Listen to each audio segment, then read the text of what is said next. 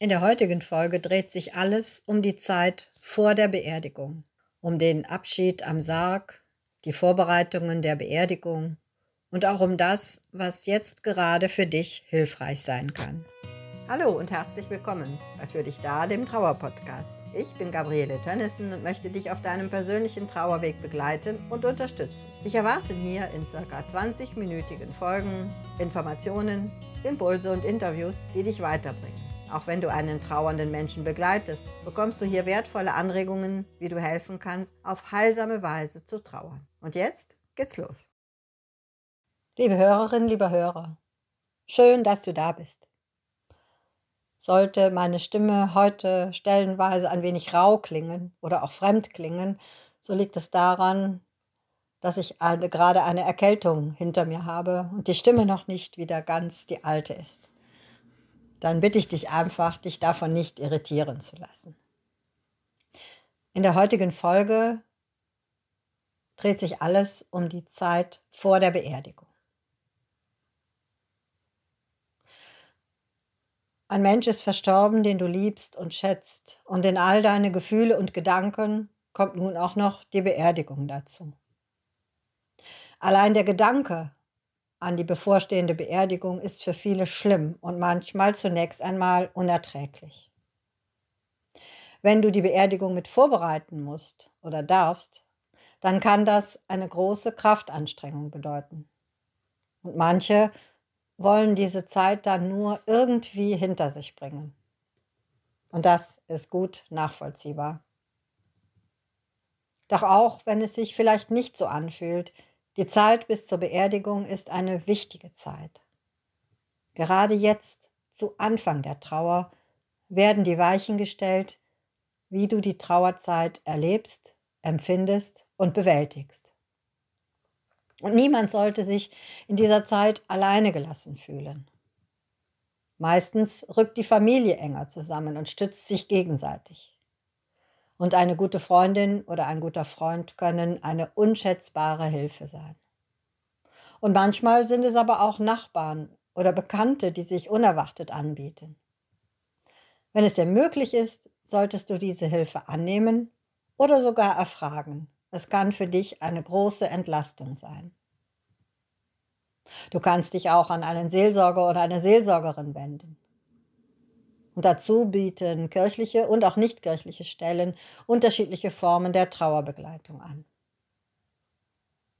Der Bestatter kann in vielen Dingen informieren und beraten. Und es geht in diesen Gesprächen um viel mehr als nur den Sarg oder Urne auszusuchen. Aber jetzt bin ich schon so weit vorgesprecht, vielleicht erst einmal der Reihe nach. Denn auch wenn ganz vieles zu regeln ist, das Wichtigste in der Zeit bis zur Beerdigung ist die Frage nach der Verabschiedung. Wenn dir ein Abschied im Sterbeprozess nicht möglich war, dann ist es besonders wichtig, sich vom Leichnam des Verstorbenen zu verabschieden, ihm die letzte Ehre zu erweisen, wie man so sagt. Doch auch wenn ein Abschiednehmen vor dem Tod möglich war, ist ein Verabschieden nach dem Tod am Sarg bedeutsam. So mancher traut sich das erst einmal nicht zu. Und wenn es absolut nicht möglich ist, sollte man es auch lassen. In den Situationen, wo sich Angehörige und Freunde jedoch getraut haben, waren die allermeisten im Nachhinein froh darüber. Die Zeiten, wo Verstorbene in kleinen, schlecht beleuchteten, sterilen und kalten Kammern in der Friedhofshalle bis zur Beerdigung aufgebahrt wurden, die sind glücklicherweise vorbei. Heute hat jeder Bestatter angemessene Möglichkeiten, Verstorbene in eigenen Räumen aufzubahren und Abschiede in speziellen Verabschiedungsräumen anzubieten, die angemessen gestaltet sind. Dort können auf Wunsch auch vor der Beerdigung Verabschiedungs- oder Segnungsfeiern im kleinen Rahmen stattfinden. Du kannst dort aber auch ganz persönlich Abschied nehmen, so wie es für dich passt. Hier kannst du noch einmal sagen, was gesagt werden will. Oder das gemeinsame Lieblingslied nochmal hören. Das hilft dir zu begreifen, hilft den ersten Schritt in der Trauer zu machen und damit überhaupt in den Trauerprozess einzutreten. Ich empfehle Trauernden auch, ihre Kinder dorthin mitzunehmen, damit auch sie sich verabschieden können und damit auch sie begreifen können, was geschehen ist, dass sie eigene Bilder bekommen. Man kann Kinder nicht vor der Trauer bewahren, aber man kann sie begleiten und ihre konkreten Fragen möglichst kindgerecht beantworten. Für Kinder ist es in der Zeit das Wichtigste, dass sie eine vertraute Person haben, mit der sie reden können. Und wenn du dich, eventuell als Elternteil, erst einmal überfordert fühlst, dann kann diese Aufgabe zunächst auch eine Freundin übernehmen oder einer der Großeltern. Diese können das Kind auch bei der Beerdigung begleiten und dann mit ihm eventuell die Feier verlassen, wenn es zu lang oder zu emotional für das Kind wird. Vieles gäbe es noch zur Trauer von Kindern zu sagen, aber das werde ich dann in einer späteren Folge ausführlich tun. Wichtig ist mir zu sagen, dass es für alle Beteiligten wichtig ist, Abschied zu nehmen, wenn es gewünscht ist. Und auch wenn es dir schwerfällt, empfehle ich dir erst einmal, es zu versuchen. Vielleicht geht ihr als Familie zusammen oder du fragst eine Freundin oder einen Freund, dich zu begleiten. Gestalte den Abschied so, wie du es für richtig empfindest. Wenn du so aktiv wirst, hilft es dir beim Abschied nehmen. Und du erlebst, dass du auch nach dem Tod noch etwas für den Verstorbenen tun kannst, indem du ihm diese Aufmerksamkeit erweist. Manchmal sagen mir Trauernde, ich will meine Mutter oder ich will meinen Großvater so in Erinnerung behalten, wie er war. Ich will nicht, dass ich ihn immer als Toten vor Augen habe. Und manchmal, eher selten, ist das auch besser, wenn man es dabei belässt. Doch wenn du nur ein wenig zweifelst, ob es nicht doch möglich wäre, oder ob du es später bedauern würdest, dann rate ich dir, es zu versuchen. Das letzte Bild ist wichtig und es wird nicht alle anderen Bilder und Erinnerungen verdrängen. Du kannst es versuchen und es steht dir ja immer noch frei, es dir im letzten Moment noch anders zu überlegen. Meine Erfahrung ist, dass die meisten im Nachhinein sagen, dass der Besuch richtig und wichtig war, auch wenn es sehr emotional war. Gleichzeitig berichten mir Trauernde auch, dass es tröstlich war, den Verstorbenen so friedlich zu sehen oder dass es wichtig war, den Verstorbenen nochmal zu berühren. Dieser bewusste Abschied hilft, das Geschehene zu begreifen. Und das kann dir helfen, zur Ruhe zu kommen oder aus einer eventuellen Lethargie herauszufinden. Es mag erstaunlich klingen, aber der bewusste Abschied stärkt dich für die kommende Trauerzeit. Sollte es dir aber aus verschiedenen Gründen nicht möglich sein, dich am Sarg zu verabschieden, dann kannst du auch eine für dich passende Alternative wählen, indem du zum Beispiel einen Brief äh, schreibst und dich dort verabschiedest. Diesen kannst du dann zum Beispiel bei der Beerdigung mit ins Grab geben. Du kannst auch ein Erinnerungsstück bei dir tragen oder in deiner Wohnung sichtbar hinstellen. Es gibt viele weitere Möglichkeiten, was du bis zur Beerdigung oder bei der Beerdigung tun kannst. Hier sind noch ein paar Beispiele. Du kannst persönliche Dinge aussuchen, die du mit in den Sarg geben kannst. Neben dem gerade erwähnten Brief kann das auch eine Zeichnung, ein Foto oder ein Lieblingsgegenstand sein. Du kannst bei der Totenwäsche beim Bestatter mithelfen. Du kannst für den Verstorbenen beten, in einer Kirche, einer Kapelle, eine Kerze für sie entzünden. Du kannst veranlassen, dass in einem Gottesdienst für den Verstorbenen gebetet wird, im Fürbittgebet oder als Messintention. Du kannst den Sarg bemalen oder etwas darauf schreiben. Das kann man auch gut mit Kindern tun. Du kannst ein Bild des Verstorbenen bei dir zu Hause aufstellen. Manche stellen daneben auch eine Kerze. Mich erinnert das an das Gebet für Verstorbene. Herr, gib ihnen die ewige Ruhe und das ewige Licht leuchte ihnen. Du kannst dich auch beim Beerdigungsleiter oder beim Bestatter über weitere Trauerrituale informieren. Und auch das Internet kann eine Informationsquelle hierzu sein. Du hast auch die Möglichkeit, mit dem Beerdigungsleiter abzusprechen, dass alle Teilnehmer bei der Verabschiedungs- oder Trauerfeier Blumen, Kerzen oder Steine auf oder an den Sarg stellen oder legen, vielleicht auch verbunden mit Wünschen. Einmal habe ich es auch erlebt, dass die Trauergemeinde am Ende der Feier kleine selbstklebende Zettel mit Abschiedsworten und guten Wünschen auf den Sarg klebte. Eine weitere Möglichkeit, du kannst die Urne selbst zum Grab tragen bzw. den Sarg mittragen. Du kannst auch Dinge oder Blumen mit ins Grab geben.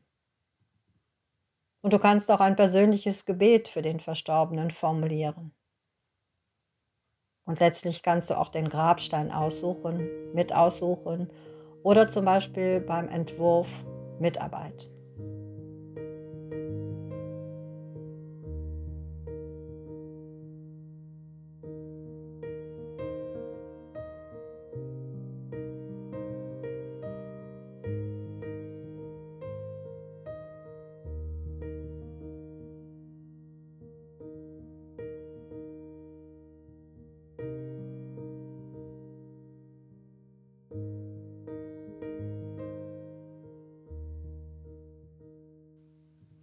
Die ersten Reaktionen im Umfeld eines Trauernden sind oft sehr unterschiedlich und vielleicht erlebst du das auch gerade. Doch du allein weißt, was du fühlst und wie sich für dich Trauer anfühlt. Wenn du das dem anderen gegenüber mitteilen kannst, dann hilfst du ihm, sich dir gegenüber hilfreich zu verhalten oder sich zumindest mit unangebrachten Worten oder Floskeln zurückzuhalten. Neben der Frage der Verabschiedung am Sarg oder der Reaktionen der Menschen um dich herum kommen auf dich womöglich noch andere Entscheidungen zu. Es ist eine nicht zu unterschätzende Erleichterung für Angehörige, wenn der Verstorbene zu Lebzeiten schon konkrete Verfügungen für den eigenen Todesfall hinterlassen hat. Etwa im Gespräch mit einem Angehörigen, der Tochter oder dem Sohn. Andere verfassen das Wichtigste schriftlich oder erstellen formal eine Bestattungsverfügung. Hierzu gibt es im Internet oder auch bei Bestattern Vordrucke mit Fragebögen. Wenn solche Informationen fehlen, dann entscheiden die engsten Angehörigen über die Beerdigung. Dann kommen eventuell Fragen auf dich zu, wie zum Beispiel, soll der Verstorbene oder die Verstorbene im Sarg bestattet werden oder in einer Urne? Wie soll der Sarg oder die Urne aussehen? Soll das Grab auf dem städtischen Friedhof oder auf einem Waldfriedhof oder ähnlichem sein? Wann soll die Beerdigung stattfinden? Sollen Sargträger bestellt werden? Überwiegend in ländlichen Gebieten übernehmen dies noch Nachbarn oder Vereinsmitglieder, aber auch die müssen gefragt werden. Weitere Fragen sind, ob die Verabschiedung in der Kirche oder in der Trauerhalle stattfinden soll und wer überhaupt die Beerdigung leiten soll. Ein Priester, Pastor oder Beerdigungsleiter oder ein Trauerredner? Und die Frage ist auch, ob du die Bestattung die Beerdigung mitgestalten möchtest, in der Vorbereitung oder auch in der Durchführung. Und wer wird überhaupt zur Beerdigung eingeladen? Soll es nach der Beerdigung einen Trauerkaffee geben? Diese und weitere Entscheidungen sind zur Vorbereitung einer Beerdigung nötig. Und dazu müssen auch noch Formalitäten bei der Stadt- oder Gemeindeverwaltung erledigt werden. Das alles macht Stress. Und dazu kommt auch noch der Zeitdruck. Manchmal hilft es, den ein oder anderen Verwandten oder Freund mit in die Vorbereitung konkret einzubeziehen. Und auch hier können Bestatter oder Seelsorger wichtige Hilfe leisten. Bestatter können bei den Formalitäten helfen oder sogar beauftragt werden, die Erledigung zu übernehmen. Und sie können über die verschiedenen Bestattungsformen informieren und beraten. Seelsorger und Seelsorgerinnen oder eben auch Trauerredner gestalten die Beerdigung.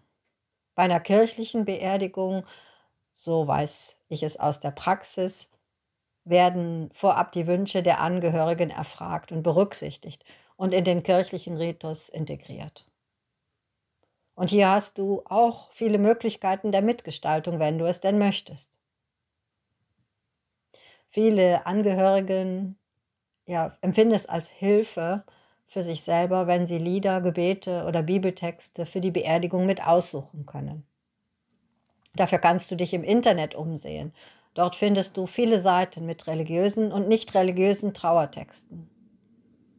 Du kannst auch ins Gebetbuch aus Papier oder online schauen oder in die Bibel.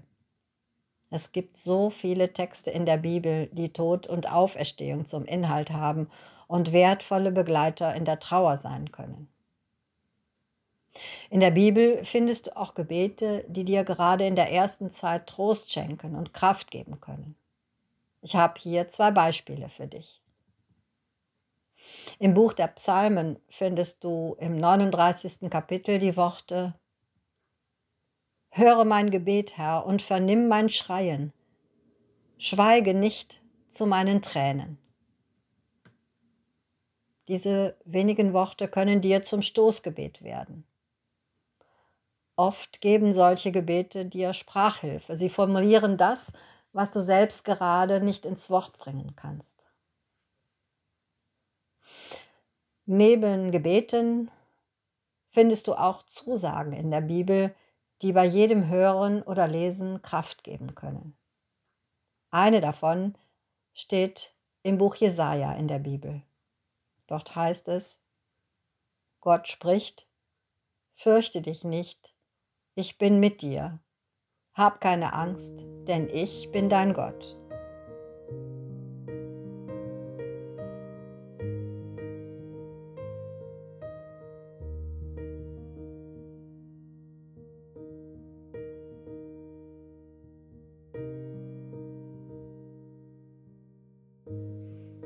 Solche Gebete und Trostworte können dir vor der Beerdigung Kraft geben und danach natürlich auch.